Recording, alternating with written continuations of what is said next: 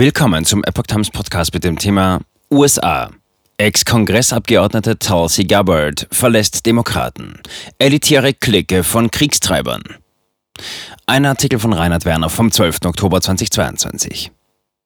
Die frühere Kongressabgeordnete und Präsidentschaftskandidatin Tulsi Gabbard hat die Demokraten verlassen. In einem Podcast erhebt sie schwere Vorwürfe. Die langjährige Kongressabgeordnete und Präsidentschaftskandidatin von 2020, Tulsi Gabbard, hat die Demokratische Partei verlassen. Dies teilte Gabbard, die von 2013 bis 2021 den zweiten Kongressbezirk für Hawaii vertreten hatte, in einem YouTube-Video mit. Feige Wokeness der Demokraten. Das etwa 30-minütige Video ist offenbar die erste Ausgabe eines eigenen Podcasts, der sogenannten Show. Im August 2022 hatte sie in einer Ausgabe einer Sendung den bekannten Fernsehjournalisten Tucker Carlson vertreten. Im Debütvideo für ihren Podcast begründete sie, warum sie nicht mehr den Demokraten angehören wolle und rief andere gemäßigte Mitglieder auf, ihrem Beispiel zu folgen.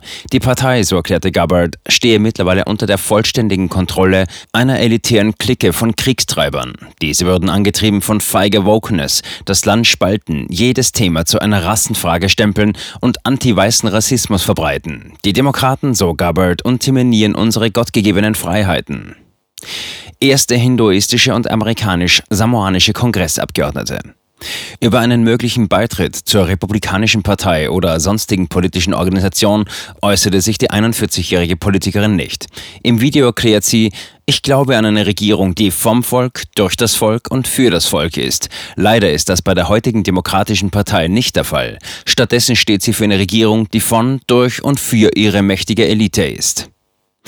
Wer in der Partei noch über gesunden Menschenverstand und eine unabhängige Gesinnung verfüge, sei außerhalb dieser besser aufgehoben.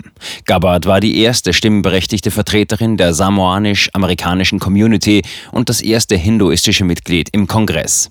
Im Alter von 21 Jahren wurde sie erstmals ins Repräsentantenhaus des Bundesstaates Hawaii gewählt. Zunehmend konservative Töne von Tulsi Gabbard.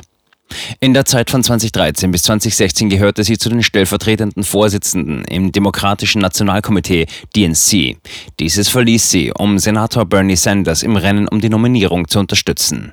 Im Jahr 2020 kandidierte sie selbst als Präsidentschaftskandidatin, schied aber während der Vorwahlen aus. Die gescheiterte Präsidentschaftskandidatin von 2016, Hillary Clinton, verbreitete in diesem Zusammenhang die Falschbehauptung, Russland wolle Gabbard zur unabhängigen Kandidatin aufbauen. Tatsächlich unterstützte Gabbard im Wahlkampf 2020 Joe Biden, ging zu diesem nach der Wahl jedoch zunehmend auf Distanz.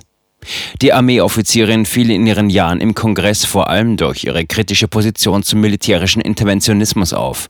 In den vergangenen Jahren äußerte sie in mehreren Bereichen auch gesellschaftspolitisch konservative Positionen. Zuletzt unterstützte Gabbard das in Florida verabschiedete Gesetz über die Stärkung der Elternrechte. Außerdem sprach sie 2022 erstmals auf dem Treffen der Conservative Political Action Conference, CPAC.